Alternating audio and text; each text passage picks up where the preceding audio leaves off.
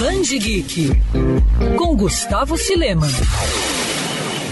Um multiverso de possibilidades, interatividade e notícias. É dessa forma que a DC vem definindo o Fandom, experiência virtual gratuita para fãs que vai trazer novidades sobre games, filmes e quadrinhos. A convenção, ou melhor, a maratona digital, foi anunciada em junho e começa agora neste sábado, dia 22 de agosto, trazendo o Hall of Heroes, área dedicada aos principais painéis sobre obras e lançamentos do universo das lendas. Serão oito horas de programação inédita que será transmitida três vezes, totalizando 24 24 horas de conteúdos. Na transmissão, os fãs vão encontrar trailers dos filmes Batman, Shazam, Mulher Maravilha 1984, Adão Negro e o tão esperado Snyder Cut da Liga da Justiça. Já a segunda parte do DC Fandom ocorre em 12 de setembro. Nesse dia serão apresentadas novidades de longas animados e também de novas sagas dos quadrinhos, como a trama envolvendo a existência de três coringas. O evento é global e, claro, pode ser conferido pelos internautas brasileiros.